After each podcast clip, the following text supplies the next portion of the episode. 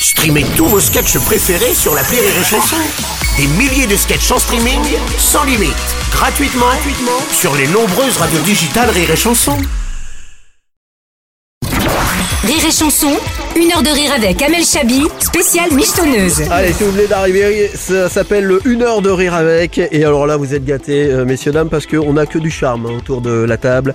Amel Chabi, Léa Isser et Lani Sogoyou sont avec nous à l'occasion de la pièce euh, d'Amel, michetonneuse, qui joue en ce moment donc euh, jusqu'à fin mars. Peut-être Juste- prolongation à voir. à Oui, voir, oui, on vous ça, en parlera. ça sent bon Ouais, là. mais pour le moment, donc c'est du jeudi Ouais. au samedi à l'Apollo Théâtre à 20h à Paris. Euh, une pièce écrite donc par toi, Amel, avec Vincent Capello. Absolument. Ouais, Et, ouais. euh, Et mise en scène par euh, scène Vincent aussi, hein. Capello. ouais. Exactement. Euh, et avec, on le disait, du bon son, il y a ça notamment dedans.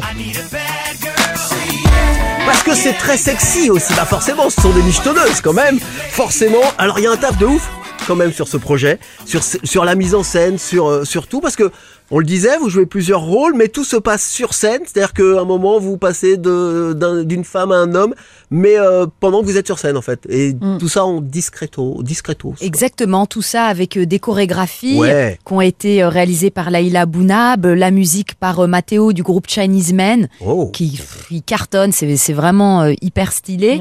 Et euh, pour passer d'une donc d'une femme à un homme, euh, il y a cette musique, il y a ces chorégraphies, et c'est euh, au cordeau quoi. Ouais, on a ouais. Tellement bossé. Oh, oh là là, on a souffert, on a pas gagné.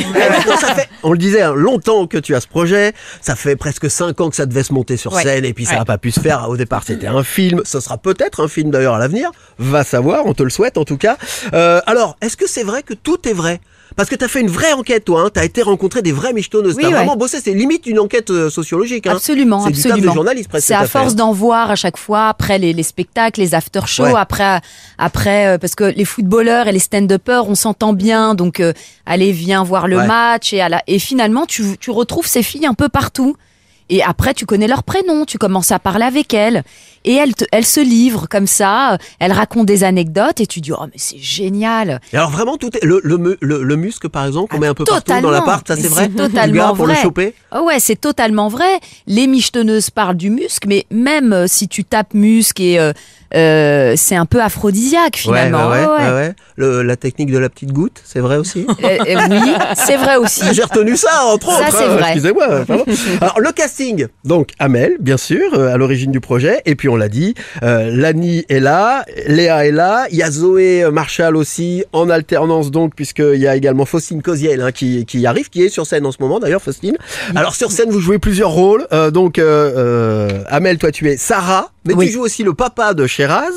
Lani, toi, tu joues Elodie. Mais tu joues aussi le footballeur brésilien Paolo. Paolo. Et puis, euh, Argentin, non et puis- et puis- Argentin. Argentin. Argentin, Tu aimes oui, le foot Argentin, mais oui, Non. évidemment. Non. Mais Argentin, mais j'aime bien les Argentins. Avec cette phrase, cette phrase magique de Sheraz, hein, pour euh, la main de Dieu, ce soir-là, il était kabyle, Maradona. Ah, bravo, je sais pas si c'était écrit aussi, mais ouais, là, bravo, Merci pour bravo. les Kabyles, ça fait plaisir. Et puis euh, Faustine, donc, euh, elle joue Betty, elle joue aussi Julien. hein, Oui. qui est le, le collègue de taf de Sheraz. Voilà. Et, et la présentatrice télé euh, également. Euh, Alors, il y a des vannes aussi de ouf dans, dans la pièce.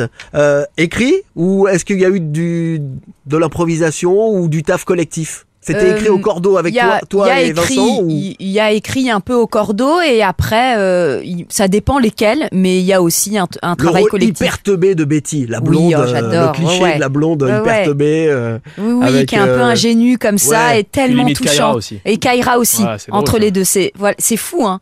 Un peu province, un peu Kaira, un peu. Oh là, on a dit vendredi, tu reprends, tu m'as dit jeudi. Ouais, ouais, c'est vraiment, mais euh, C'est ce irrésistible, travail, quoi. que, euh, Il y a plein de choses qui ont été créées au plateau, mais Ouais. qui sont devenues écri- très écrites finalement. Maintenant, c'est gravé dans le marbre et ça bougera pas, mais il y a plein de trouvailles qui se sont faites. euh, Et pour les chorégraphies, est-ce que c'était facile, les filles, de, de jouer là-dessus? Parce que non, mais je, je dis ça parce que vous êtes comédienne avant tout, vous n'êtes pas forcément danseuse Ouais. à la base.